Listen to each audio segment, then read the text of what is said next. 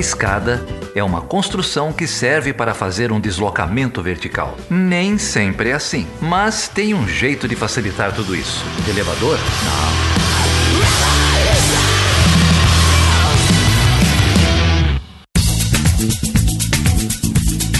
E aí, Geraldo, como que você tá, meu amigo? Tudo certo? Tudo bem, aí? cara. Tudo certo, nada resolvido. Então, né? tamo junto. É, pessoas desistindo de campanhas à presidência, né? Outras, outras batendo papo, batendo boca com humoristas. E é. assim caminha o Brasil, né? É, o Brasil é um lugar insalubre. E não dá para Eu tô aqui lamentando, as manchetes dessa semana de fato foram estarrecedoras. Mas vamos lá, né, cara? A gente tem aqui hoje uma galera para falar de um tema que eu também acho que não vai ser fácil, né? É, mas é um tema bastante importante. E para isso a gente vai conversar com a Camila de Azevedo Pereira. Tudo bem, Camila? Tudo. Muito bom ter você aqui. A Camila é mestranda em Relações Internacionais pela Pontifícia Universidade Católica do Rio de Janeiro. É, fez bacharel em Relações Internacionais também pela PUC Rio e Segurança Pública pela, pela Federal Fluminense, não é isso? E é uma das fundadoras também, ou cofundadora, não sei como eu te chamo direito, Camila, mas aparece. Cofundadora. Cofundadora do grupo de estudos sobre infância em relações internacionais, é, criado em 2021. E junto da Camila, a gente trouxe aqui também a Bruna Caroline Pinto da Silva. Que bom te ver, Bruna. Nossa, estava com saudade de você. Bom te ver.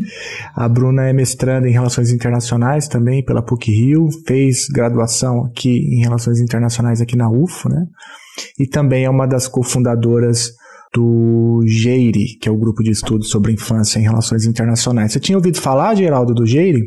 Nunca tinha ouvido falar. É, inclusive, estou muito curioso para saber qual que é a, o enquadramento aí da discussão sobre infância. A gente conhece muitas discussões sobre infância, sobre primeira infância, sobre ensino, sobre direito da criança e do adolescente, mas estou muito curioso para saber qual que é o enquadramento aí que, que a Camila e a Bruna dão para esse tema. É isso que a gente vai tentar desvendar hoje. Então, Camila, Bruna, diga pra gente aí como que a infância surgiu é, nessa como agenda de pesquisa, é, nessa trajetória de vocês nas relações internacionais. É uma agenda muito comum, não é muito comum, né? A gente percebe.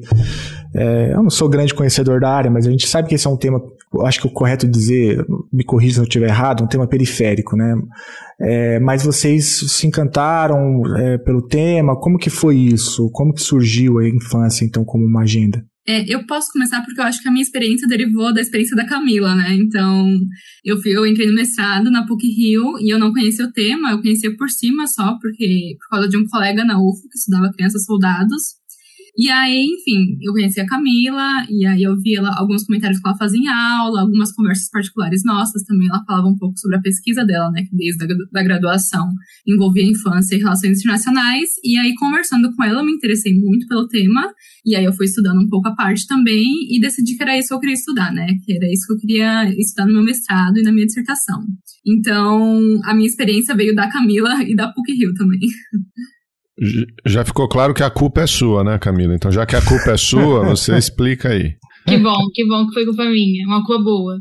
Eu, em, no meu quinto período da faculdade, eu fiz uma disciplina de genocídios com a Paula, que é minha orientadora hoje em dia, e aí, em uma das discussões sobre o genocídio de Darfur especificamente, a gente estava falando sobre as mulheres que eram vítimas de violência sexual. E aí, uma menina perguntou: Ah, mas e as crianças que nascem dessa violência sexual? E a partir dali virou uma chave na minha cabeça e eu comecei a me perguntar sobre essas crianças especificamente, né? Enfim, comecei a ficar curiosa sobre o tema, então comecei a pesquisar, descobri que não era uma coisa só de Darfur, enfim, que era um problema de outros conflitos. E aí fui mergulhando, assim, nessa temática específica de crianças nascidas de estupro. Só que no período seguinte, a Jana Tabac, que hoje é minha orientadora, abriu uma disciplina sobre infância e relações internacionais. Então foi ali que eu tive meu primeiro contato mais profundo com o tema. Então ali que eu aprendi, enfim, uma série de, de textos, de temas, de conceitos que a gente acabou até transpondo muito para o Geire e contribuíram muito para eu começar a minha pesquisa quando fui falar, né, mais especificamente de crianças nascidas de estupro. Então foram esses dois momentos que, por coincidência, foram das duas pessoas que hoje em dia me orientam, né, que acabaram me estimulando a pesquisar sobre esse tema. Legal, mas qual que é, é essa chave, então? Você está falando de crianças nascidas de estupro, mas tem um, um, tema mais amplo da infância em relações internacionais, né? É, então, como, como é que é essa chave? É ligada com, com direito internacional, com direitos humanos, com conflito? O que, que é esse enquadramento que vocês dão para o conceito de infância? É, eu vejo né, os estudos de infância em relações internacionais como uma área muito multidisciplinar, porque todas é, as palavras-chave que você mencionou agora, elas podem ser encontradas, né? São áreas que estão dentro dos estudos de infância em relações internacionais. Então, a gente pode olhar pelo lado do direito e analisar como que, principalmente a partir do século XX, a criança começou a ganhar mais notoriedade é, na política internacional, principalmente, e como foram desenvolvidas agendas e documentos voltados para os direitos da criança, culminando na Declaração é, Universal sobre os Direitos da Criança, na Convenção Universal sobre os Direitos da Criança de 89, mas antes disso tiveram vários documentos dá para a gente olhar para a segurança internacional também e ver como que qual é o papel e como a criança se situa né, em contextos de conflito e pós-conflito. Então, eu, eu entendo como uma área muito disciplinar também, né? Dá para a gente olhar para a sociologia da criança e analisar para uma, uma lente, enfim, é, teórica, em qualquer teoria que você quiser, no caso, e ver como que a criança foi moldada socialmente a, é, a partir do, da, da esfera privada, por exemplo, junto com a mulher, né, e com outros grupos minoritários. Então, pelo menos eu entendo como uma área muito disciplinar. É, Acho que a Camila também, mas ela deve ter um pouco mais para falar sobre isso. Não, com certeza. Eu acho que assim, se a gente for pegar o exemplo que é mais conhecido, né, hoje em dia, quando a gente fala de infância, que é a figura da criança soldado, ela tangencia, né, várias agendas de pesquisa. Primeiro, infância e conflito, né, porque é uma criança que engajou diretamente em violência, em direito internacional, porque, enfim, no processo de pós-conflito, como que as agendas, principalmente da ONU, os programas de DDR lidam com ela, são pautados em uma série de documentos que também é, são pautados em princípios do direito internacional, os próprios, enfim, a própria agenda de direitos humanos, a própria agenda de desenvolvimento, né? Como essa criança vai recuperar aquela infância de antes, né? Que é muito discurso que acaba sendo veiculado por muitas organizações internacionais, né? Como ela vai recuperar aquela infância de antes, como ela vai se desenvolver para ser um adulto modelo, um adulto civilizado, um adulto que participa da esfera política, das decisões políticas, enfim. Então acaba que esse é o exemplo mais conhecido, né, que a gente tem quando fala de infância, mas quando a gente olha para a infância de modo geral, ela bebe de uma série de áreas. Tanto é que RI ainda é muito recente. RI pega, né, digamos assim, muito da antropologia, da sociologia, que são áreas mais consolidadas quando olham para a criança especificamente, né? Então, não, não tem como dizer que infância e relações internacionais é uma área é, fechada, digamos assim, só de RI, porque não tem como você olhar para esse objeto de estudo sem, sem olhar sociólogos, antropólogos, enfim, tantos outros cientistas sociais, né, que se debruçam sobre esse tema. Bom, a gente já entendeu então que é um tema amplo, né, que é multi interdisciplinar, que passa por inúmeros aspectos, né, desde a sociologia e que, pelo que eu estou entendendo, é, RI chegou tardiamente na discussão, né? Como, como em muitas outras discussões, né? quase todas, mas RI chegou tardiamente na discussão. E, e, e, como que, qual é o aporte que RI traz, então, de novo no debate? É, é, porque, veja, RI, a gente sabe, tem toda uma discussão sobre atores, sobre regimes internacionais, sobre direito internacional, é, organizações internacionais, enfim, vocês estão olhando então para essa dimensão de tentar entender como que a, a, a infância é entendida nessas instituições e como que vocês se enquadram nesse sentido? Falando até um pouco sobre a minha experiência pessoal, é olhar como essa criança é representada, e quando eu digo essa criança, depende muito de que criança a gente está falando, né? A criança soldado, a criança nascida de estupro, a criança migrante, enfim. Como ela é representada no cenário internacional, seja através de ONGs, né? A própria Save the Children, enfim, e através de organizações como o próprio Unicef, que é um braço da ONU, ou se essa criança é vista pela, pelo braço da segurança, como ela é vista pelo Conselho de Segurança, por que algumas crianças são vistas pelo Conselho de Segurança e outras são vistas é, pelo Unicef, por que algumas questões referentes à infância são tratadas em Nova York e outras são tratadas em, em Genebra, o que, que o, o que, que, tem a ver com isso, né? Por que, que tem temas que são vistos como hard power e outros como soft power, enfim. Então, eu acho que é ver como essa criança, não só como a criança, né, o, o indivíduo, que é criado porque a gente fica nesse, nessa questão de criança e parece que é uma coisa monolítica, mas até como essa ideia monolítica que é criada, da, que é criada né, sobre a criança acaba restringindo muito o entendimento sobre diversas crianças e diversas realidades, né? Mas também sobre o próprio conceito do que é infância. Como as organizações internacionais, como as ONGs, elas constroem uma ideia de infância e tentam, enfim, aplicar e transpor para uma série de realidades que às vezes não, não é eficaz, porque é, é querendo ou não, né? E aí a gente vê muito como a sociologia e a antropologia ajudam a gente a entender é um conceito que ele é socialmente construído, enfim, e que ele varia culturalmente. Então, como essa tentativa de acabar universalizando esse conceito faz com que a gente muitas vezes não tenha sucesso em alguns programas, como programas DDR, enfim, tantos outros programas voltados para a infância a nível internacional.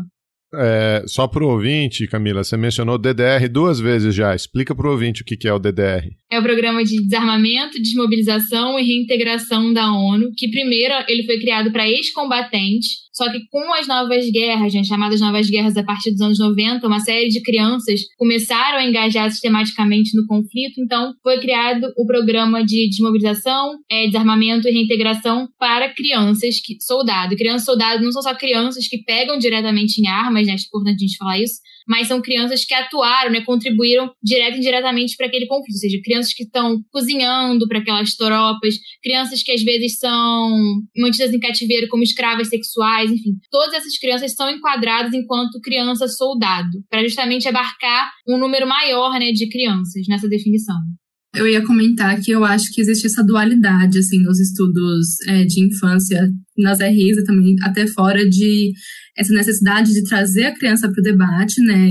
É, não tentando falar por ela, mas trazer é, ela como um ator, ao mesmo tempo que tem essa movimentação da imagem dela sendo utilizada é, de maneira discursiva a partir de alguns outros atores, né? Seja Estado, seja organizações, seja instituições internacionais. Então, tem esse paradoxo, paradoxo um pouco entre essa defesa da academia pela inclusão da criança e essa mobilização da imagem da criança que é feita internacionalmente também. Tem muita questão aí importante, né? Vamos seguir nessa toada dos, dos paradoxos. Né? Tem esse paradoxo da, da imagem, acho que a Camila também falou isso, se eu entendi bem, né? Como que há um conceito de criança que muitas vezes se tenta é, exportar, né? E isso gera ruídos em outras culturas. A gente, esse é um caminho interessante para a gente abordar aqui. Um outro tem um outro paradoxo, eu acho que a Bruna cita agora, né? Quando, por exemplo, fala que às vezes a gente tem que escutar as crianças e tal. E, eu sou muito leigo no assunto, vocês já repararam, mas é, os grandes assuntos né, das relações internacionais, e aí já é um problema, né? Eu estou limitando aos grandes assuntos, que quem define o que é um grande assunto ou não, esse é um outro problema. Mas é, já, há, já há uma limitação né, nos espaços de fala, é, naturalmente. Né? Não deveria ser assim, mas é assim. E a criança, é, a gente sabe também que isso, elas não têm poder de escuta, né? Ainda mais em negociações internacionais, tem poder de fala. Então, o conceito de advocacy, por exemplo, é, é, é importante aí, porque, veja, é, um, é uma pergunta muito leiga, né? Como que uma criança pode ter, ainda mais uma, uma criança vulnerável, né? Como vocês mencionaram aí, o, o grosso da discussão até aqui é, aponta para crianças em situações de muita vulnerabilidade, como que elas se fazem escutar? É, o conceito de advocacy, de novo, é, é importante ou não? Como que, que se resolve esse, esse paradoxo? É, eu posso comentar, mas é que eu acho que talvez fuja um pouco, porque volta mais a olhar para os jovens, né? Mas o meu tema de estudo é a Agenda Juventude, Paz e Segurança da ONU, de 2015, e tem esse debate mais amplo de inclusão de, de jovens no, nos processos de, de produção da paz, né, de peace, de peace building. E todo o debate em volta da participação e da inclusão tem essa ambiguidade de até que ponto vai essa inclusão, que também é algo que a gente pode ver em relação às crianças, né? Quando a gente debate a inclusão de crianças é, e a importância de ouvir o que elas têm a dizer, tem a ver com isso também, né? De até que ponto vai essa inclusão. Essa inclusão, ela nunca chega na, nas, nas tomadas de decisão, né? Elas nunca chegam nos, nos, nos, processos de acordo de paz. Elas são sempre posteriores, elas são sempre em relação aos programas que são desenvolvidos depois, né? E como que essas crianças, esses jovens podem ser incluídos. E aí, quando eu falo jovens, eu tô olhando, é bom, é bom ressaltar isso, que eu tô olhando a partir dos 15 anos até, enfim, é, é um limite aberto, assim, então não é um limite, né? É uma faixa etária meio aberta, sem muita definição. Então, tem esse, esse, essa, esse debate sobre a inclusão, mas ele nunca vai ir tão longe. Essa inclusão nunca vai tão longe. Então, o que ela, a maneira como ela acontece atualmente é principalmente a partir de consultas. Então, a agenda, por exemplo, ela faz consultas com jovens para ver com os jovens o que pode ser melhor para eles nesses processos de construção da paz, né? Como que eles podem ser incluídos e beneficiados dessa maneira. Então, em relação às crianças, quando tem, se tem, é também nesse sentido de entender o que para elas pode ser melhor e mais adequado nesse processo de inclusão, né? O que elas podem, é, o que pode ser mais benéfico para elas, porque elas é, é o que a gente advoga, né, em relação à agência. Elas sabem o que pode ser melhor para elas. Elas podem não saber articular isso de, de maneira adequada, ou enfim, do que a gente considera maneira adequada, mas elas têm uma percepção. Se elas estão inseridas no conflito, se elas são incluídas e são atores no conflito, então elas conseguem minimamente entender o conflito no qual elas são inseridas e o que pode ser melhor para elas nesse sentido. Isso também é, inclusive, um grande tema de debate em relação ao DDR, que é o grande número de evasão de crianças, né? Muitas crianças elas não continuam no, no, programa durante todo o tempo, porque ele não é, elas não encontram no programa o que pode ser melhor, mais adequado a elas, né? Então, existe um pouco essa falha de comunicação. Então, não existe uma solução, uma fórmula mágica atualmente de como incluir essas crianças, esses jovens, mas também existe o reconhecimento de que é necessário incluir eles. Então, fica um pouco nessa ambiguidade. Deixa eu, deixa eu fazer uma pergunta. Enfim, eu entendo que vocês estão falando de duas coisas, né? Vocês estão falando um, um pouco da prática, né? É, dessas políticas, é, no âmbito do sistema internacional, principalmente no âmbito do sistema multilateral, e vocês começaram falando também do campo teórico, acadêmico, da pesquisa, da reflexão, dos enquadramentos, né? Mas, é, ouvindo principalmente essa, essas duas últimas falas, é, Bruno e Camila, não é que a criança, no âmbito doméstico, tem muito poder de decisão também, né? É, eu acho que esse é um déficit, que eu nem sei se é um déficit, mas é uma característica que ela é, tem algum certo paralelismo aí no que vocês estão fazendo e é, no campo doméstico, né? A gente não vê muita criança discutindo, sei lá, o próprio estatuto da criança e adolescente, o direito à educação, se tem que privatizar a escola ou não, se é, enfim, né, a BNCC. Eu tô, tô falando isso porque eu, eu, tenho trabalhado muito com ensino médio, então essas coisas estão muito é, vivas na minha cabeça. É, e tem uma tem uma, um, um, um, pedaço da pedagogia que vai dizer que a, a, criança precisa ser ouvida, que o estudante precisa ser, ser ouvido, mas também existe muito ceticismo é, quanto à capacidade né, é, de uma criança ou de um adolescente decidir o que é melhor para ele, ou ter uma visão ampla da coisa, ter uma visão de longo prazo, etc. Então, ouvindo vocês, eu estou me perguntando: será que o problema realmente é a falta de agência da criança? Ou também, como vocês mencionaram, um certo paternalismo, ou talvez uma outra expressão, uma certa política imperialista, né?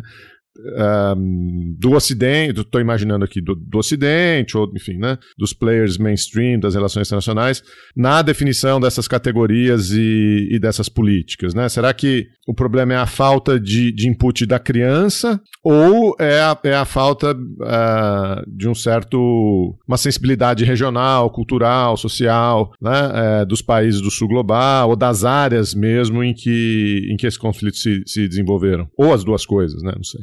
Eu acho que a sociologia da infância ela consegue mostrar de onde é que tudo isso surgiu, né? Porque existe um livro muito muito famoso, é um clássico que é chamado, eu, não, eu, acho que eu vou errar o título, mas é acho que é História Social da Família e da Criança, que é do Philippe Arriet. Ele é um francês. A primeira edição desse livro foi em 1962, ou seja, tem muito tempo, e ele foi traduzido para o português, para diversas línguas, e ele é justamente um sociólogo se debruça a fazer a genealogia da infância. Então ele vai mostrando como ao longo dos séculos essa imagem né, do que a gente entende na, hoje. Na Europa, é, é na Europa.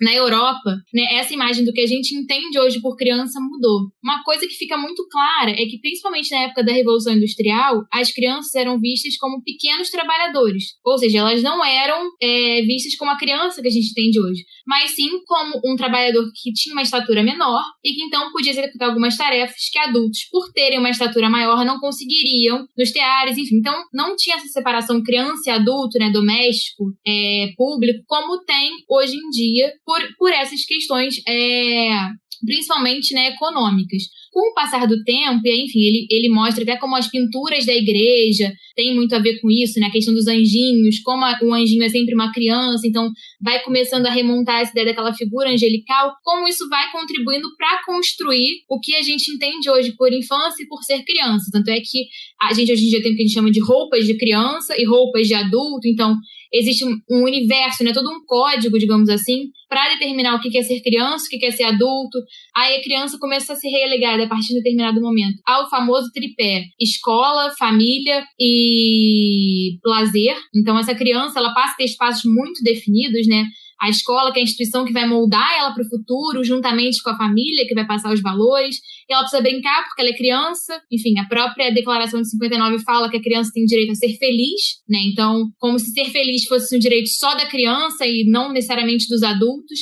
Então, essas definições começam, né, a ser muito bem desenhadas. Então é como é, é né, essa, essa maneira como a gente lê a criança hoje tem muito a ver como e é assim, como as relações internacionais mostram, a Europa acabou sendo o berço dessa influência, né? A Europa se constituiu como se fosse a história mundial. Então, a ideia que a gente tem de criança vindo da Europa acabou por se constituir uma ideia, né, universal do que é ser criança, o que acaba influenciando até hoje em dia, enfim, acaba trazendo essa ideia paternalista do que é, né, do que é ser essa criança e até quando a gente fala de falando de Brasil, né, por exemplo, ah, crianças que às vezes demandam. E criança, assim, a gente fala de 0 a 17 anos, então é uma faixa muito longa, perpassa por muitas fases da vida, né? Bebê, primeira infância, segunda infância, quase chegando na maioridade, enfim, então é muito amplo. Mas quando a gente pega um exemplo no Brasil de, por exemplo, de crianças no ensino médio que fizeram aquelas greves, né, em São Paulo, por exemplo, então como às vezes a criança, quando ela tenta é, exprimir a sua agência, quando ela tenta exprimir suas demandas, ela acaba sendo reprimida, porque às vezes vem a figura do delinquente, é,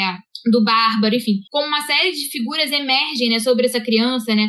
A gente tem a criança vítima, a criança vulnerável, em contraponto tem a criança delinquente, a criança bárbara, o monstro, né, digamos assim, que é uma ideia que alguns autores trabalham, que acabam sendo esse contraponto. Então, às vezes a gente tem aquela criança que é o herói, como a Greta, como a Malala, que são grandes exemplos pra gente, e ao mesmo tempo a gente tem uma série de crianças que são vistas justamente como esses delinquentes, né? Então, como isso acaba também dialogando muito com essa ideia de infância que foi criada na Europa, que é uma ideia genderizada, racializada, enfim, e geolocalizada também, né? É, eu acho que se a gente for pegar um pouquinho de Foucault, a gente pode ver como que ao mesmo tempo que a criança foi cada vez mais relegada a espaços privados e controlado, foi também conjuntamente, né, um movimento duplo de produção de conhecimento sobre o que é ser criança, como que a criança se desenvolve, o que a criança precisa, é, que roupa, que espaço que a criança pode, pode estar, né? Então, foi esse movimento duplo, duplo de controlar a criança e produzir conhecimento sobre a criança que não era tão, não existia antes, ou então se existia era de uma maneira muito específica em culturas muito específicas, né? Não era, não era algo tido como universal como é hoje. O Chutando a Escada conta com apoio financeiro dos seus ouvintes. Para saber mais, acesse chutandoaescada.com.br barra apoio.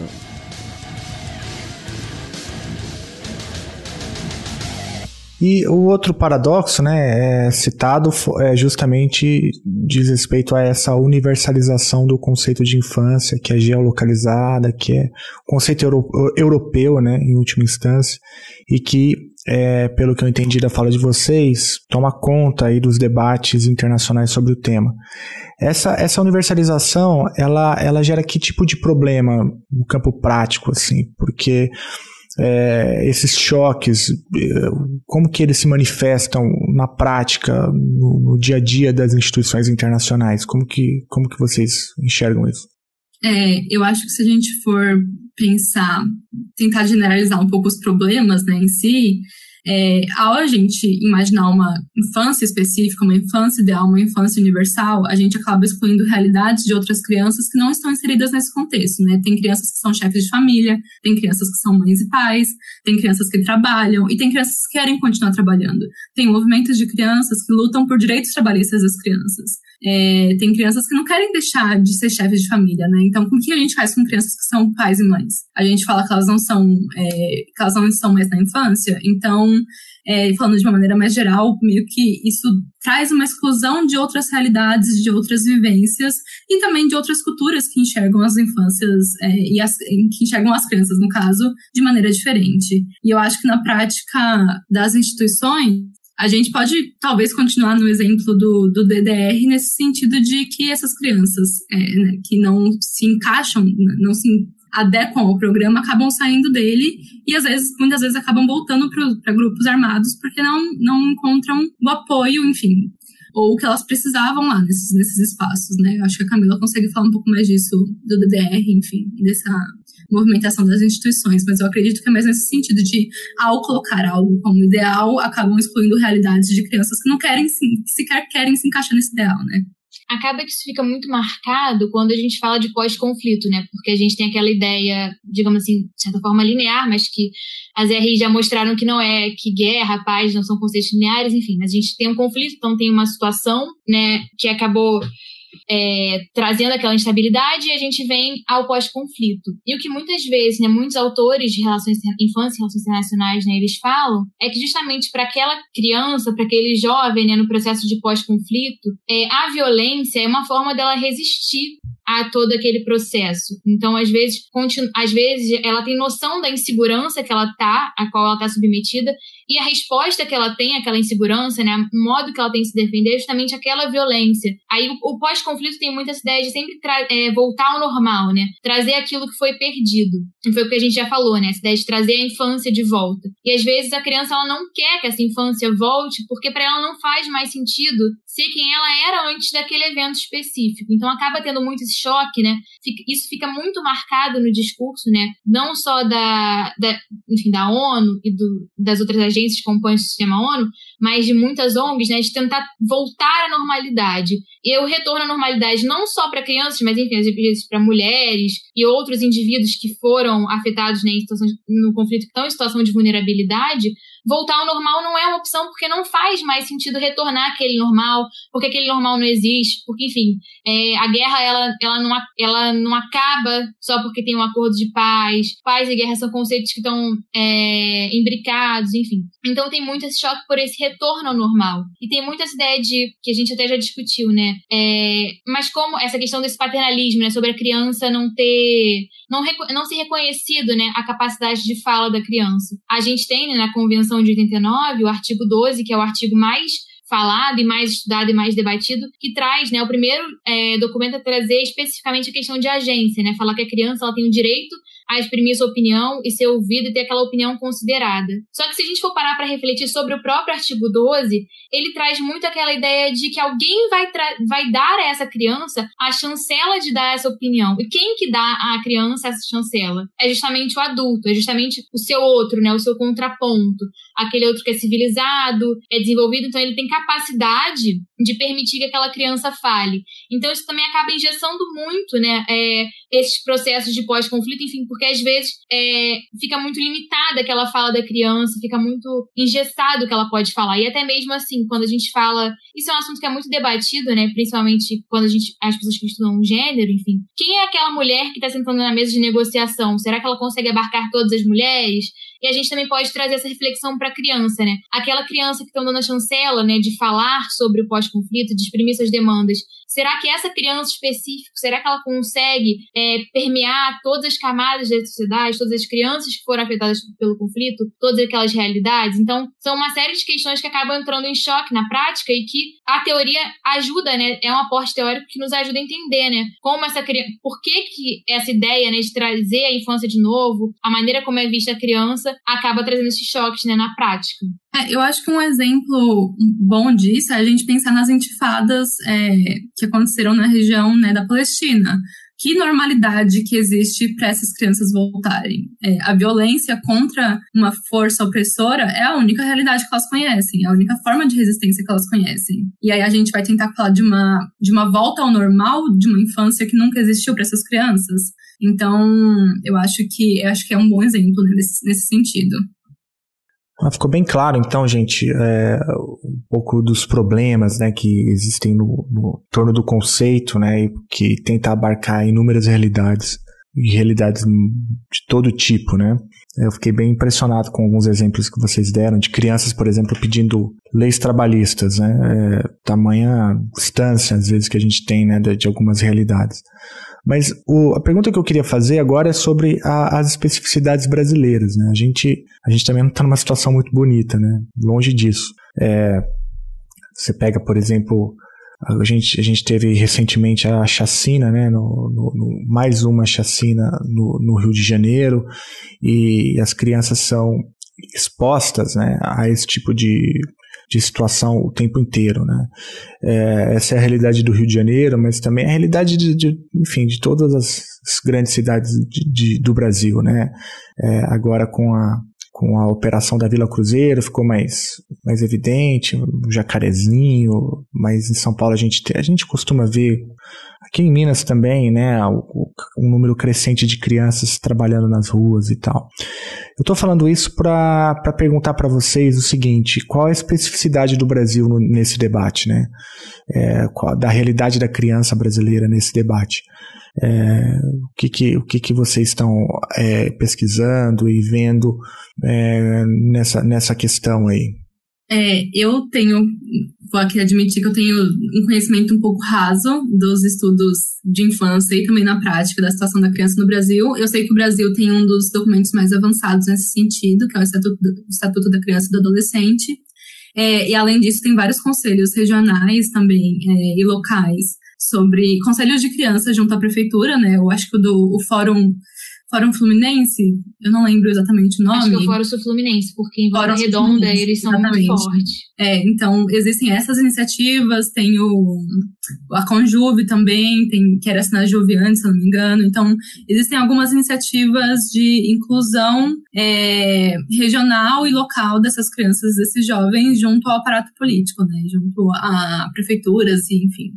É, mas dizer que eles são efetivos de uma maneira ideal, eu acho que a gente iria talvez um pouco longe demais, né? Eles estão ali, eles, existem, eles fazem propostas, eles fazem demandas e às vezes vão para frente, às vezes não, né? Eu acho que é essa mais a situação.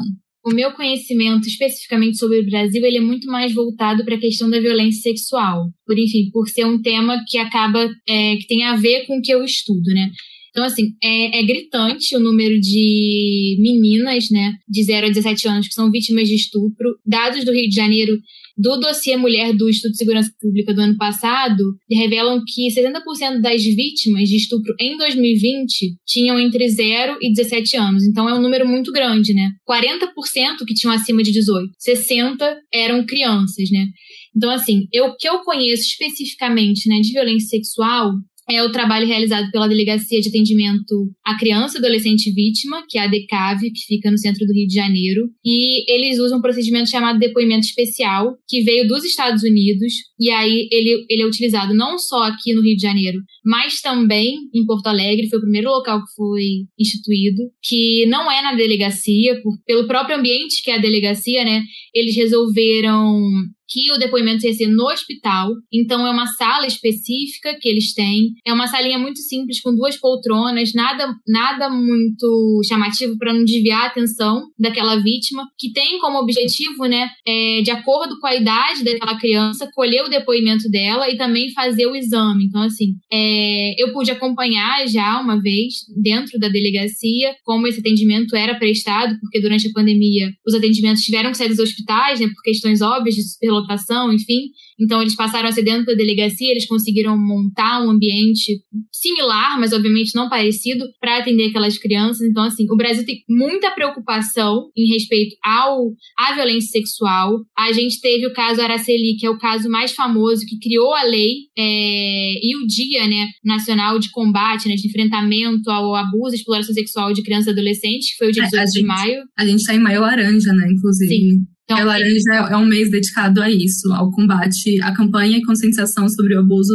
e exploração sexual de crianças. Sim, ela foi, nos anos 80, ela foi, 80 ou 70, 80 mais ou menos, ela foi, ela tinha oito anos e ela foi morta, mas antes dela ser morta, enfim, de ter o corpo totalmente carbonizado, ela foi abusada por três dias seguidos e aí isso foi um choque, né, em Vitória. Então, é, decidiu-se criar essa lei federal justamente visando, né, é, criar esse dia de conscientização. E aí depois a gente teve uma série de iniciativas para com que esse depoimento, né, especial fosse criado para justamente atender as crianças vítimas. Então, nesse caso específico, a gente está falando de crianças vítimas, né, que é, que é a maneira como é, é a maneira o status quo que a gente enxerga a criança, digamos assim, que é pela lente da vítima. Mas, nesse sentido, né, é, a gente tem, e aí eu falo da DECAV porque é o exemplo que eu conheço, mais especificamente Rio de Janeiro, um trabalho muito interessante que é voltado justamente para olhar aquela criança, né, não, não fazer um depoimento de, é, nos moldes que faria para um adulto, enfim, também entendendo justamente que a criança ela tem como se comunicar, mas a maneira como ela vai se comunicar às vezes não é nos moldes que a gente entende, né, que seria para um adulto. É, você estava falando aqui, eu lembrei de outros exemplos, né, que a gente pode falar de criança para além de vítima, né, de, de crianças e jovens e adolescentes exercendo suas agências, que é os movimentos estudantis, né. Eu acho que as ocupações de escola em São Paulo foram uma prova muito grande disso, e também a mobilização que, que vem crescendo, né, desde então, de, de crianças e jovens de escolas fundamentais e de ensino médio ao, em todo o Brasil, né, não só em São Paulo. Então, eu acho que isso foi um grande exemplo de, de atuação, assim, de crianças e jovens e adolescentes, né? A gente fala crianças e aí o termo adolescentes acaba ficando meio esquecido, mas eles estão inclusos nessa também mas que no caso especificamente das crianças, né, e jovens que ocuparam escolas, a gente percebe muito que, principalmente assim, pela sociedade, enfim, pelo senso comum, muitas acabaram sendo vistas justamente por essa lente, né, que a gente chama lente do delinquente, do bárbaro, do monstro, enfim, aquela criança arruaceira que não quer estudar, e muito pouco se olhou para aquela criança como uma criança que estava demandando seus direitos, enfim, que estava exprimindo as suas demandas, é, exercendo sua agência, né? Então, como acaba que em algumas iniciativas, e aí a gente volta para a ideia da criança que é racializada, genderizada, é, a criança que é geolocalizada, como ela acaba sendo vista como, como delinquente, enfim, como, como esse, esse monstro, né? Essas imagens que a gente tem da criança.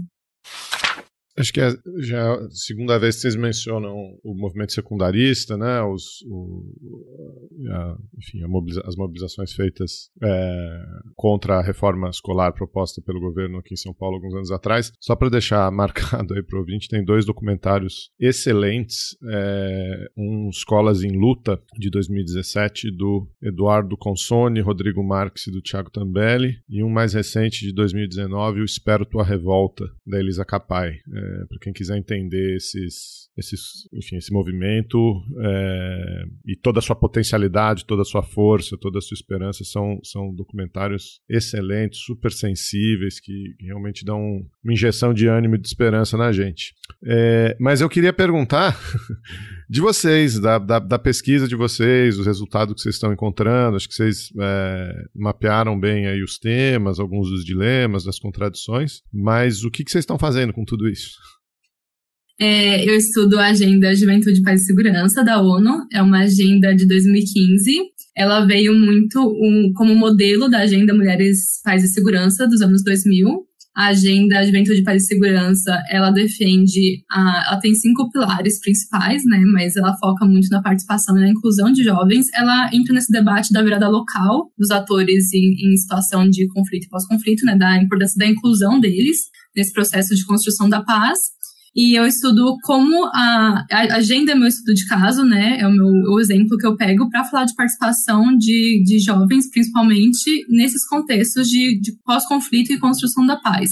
E como ela pode ser entendida de uma maneira um pouco. Essa participação, né? Ela pode ser entendida de uma maneira um pouco ambígua, nesse, no sentido de até que ponto vai essa inclusão e participação dos jovens, né? Até que ponto eles são realmente incluídos, até que ponto eles realmente têm voz e até que ponto eles podem ser é, entendidos, até que ponto eles são utilizados como de maneira discursiva, né? De maneira discursiva defender algumas políticas.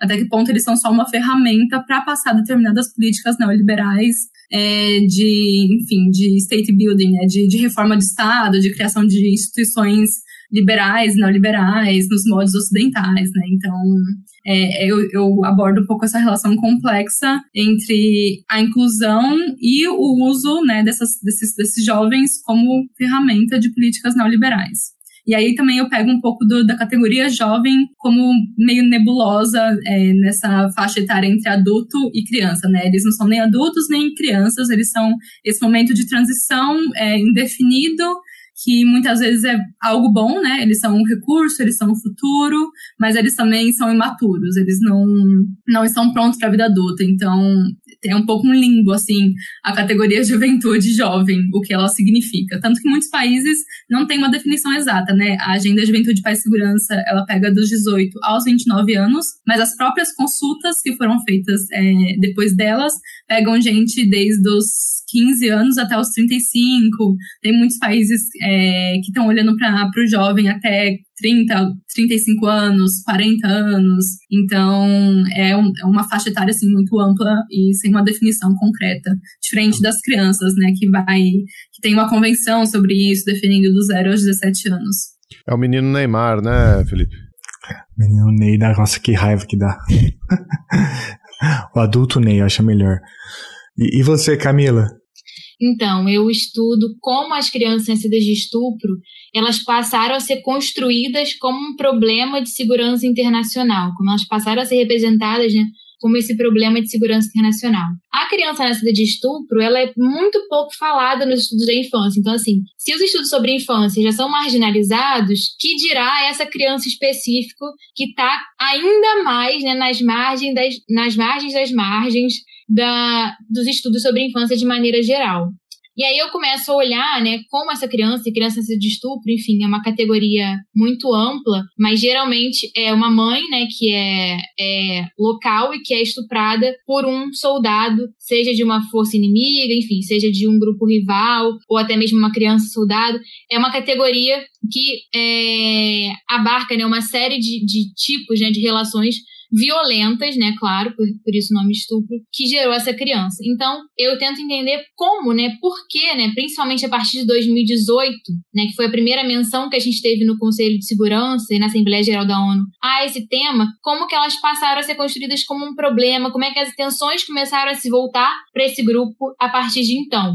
E aí eu começo a perceber que, na verdade, as atenções se voltaram para a questão do estupro especificamente porque a agenda sobre estupro como arma de guerra, sobre estupro né, e violência sexual em conflitos, ela tem muito a ver mais com a agenda sobre né, mulheres, enfim, até pela própria agenda Mulheres, Paz e Segurança, com a resolução 1820 em 2008, que criminaliza o estupro como uma arma de guerra, e como essa agenda né, específica do estupro que foi trazer a questão da criança nascida de estupro para o debate. Então, não é né, especificamente sobre a criança esse debate todo, e sim sobre a questão do estupro. Também eu mostro como a gente olhar para a criança nascida de estupro em contexto de guerra exclui uma série de crianças que são nascidas de estupro, mas que não são nascidas em guerra, então não tem essa tensão internacional e não passaram a ter, né, essa série de programas internacionais olhando para esse grupo. Então, é, como essa questão ela passa a ser vista em Nova York, ou seja, né, como um assunto de hard power por se tratar de estupro, de uma violência sexual,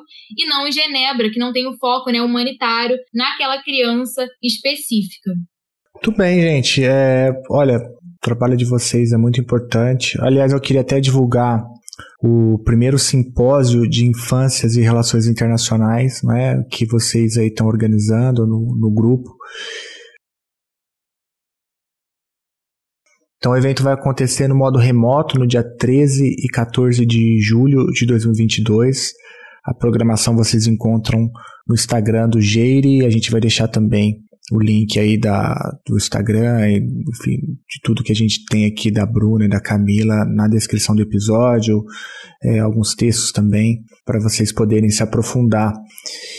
E Camila, Bruna, tem algo que vocês gostariam de falar que a gente ainda não abordou, que, que vocês acham importante, que a gente não, não perguntou por. Divulgar o relatório, Camila? Isso, era exatamente isso que eu queria falar. Sim. É... No dia 13, no primeiro dia de evento, a mesa de abertura vai ser sobre um relatório que nós duas, junto com algumas outras pessoas do GEIRE, né, que o GEIRE está organizando e, e, elaborando sobre os estudos de infância e relações, relações internacionais no Brasil, né? Sobre o, o status da pesquisa, né? Onde, em que status essa pesquisa se encontra, quantos trabalhos. É uma pesquisa quantitativa, então, quantos trabalhos tem, quantos trabalhos já foram feitos, o que, que a gente interpreta a partir disso é, para o presente, sobre o, sobre o presente e para o futuro da, da área, assim, no Brasil. É, a gente buscou, primeiro de tudo, né, fazer um levantamento do número de cursos de relações internacionais e a gente tem sempre como parâmetro as cinco regiões do Brasil, porque a gente, enfim, achou que foi um critério interessante da gente olhar. A gente também viu quantas são privadas, quantas são públicas, quantos programas de graduação e de pós-graduação a gente tem. E a partir daí a gente entrou especificamente nos temas por região. E a gente foi ver quais locais que têm trabalhos, se tem trabalhos, né? Quais são os grandes temas, porque a gente escolheu, né, quatro grandes temas para poder subdividir esses trabalhos e, enfim, todos eles vão constar nos nossos anexos e a gente já vai aproveitar, né, para já deixar aqui para quem ouvir, caso no dia que o relatório for lançado, se você tem um trabalho sobre infância e relações internacionais e seu trabalho não está nos anexos, a gente criou um formulário para a pessoa poder cadastrar, enfim, com todos os dados que a gente precisa, justamente para quem sabe no futuro a gente poder fazer uma revisão desse relatório e ver se os dados aumentaram ou não, né? O que isso diz para a gente, né? Se esse campo está ampliando,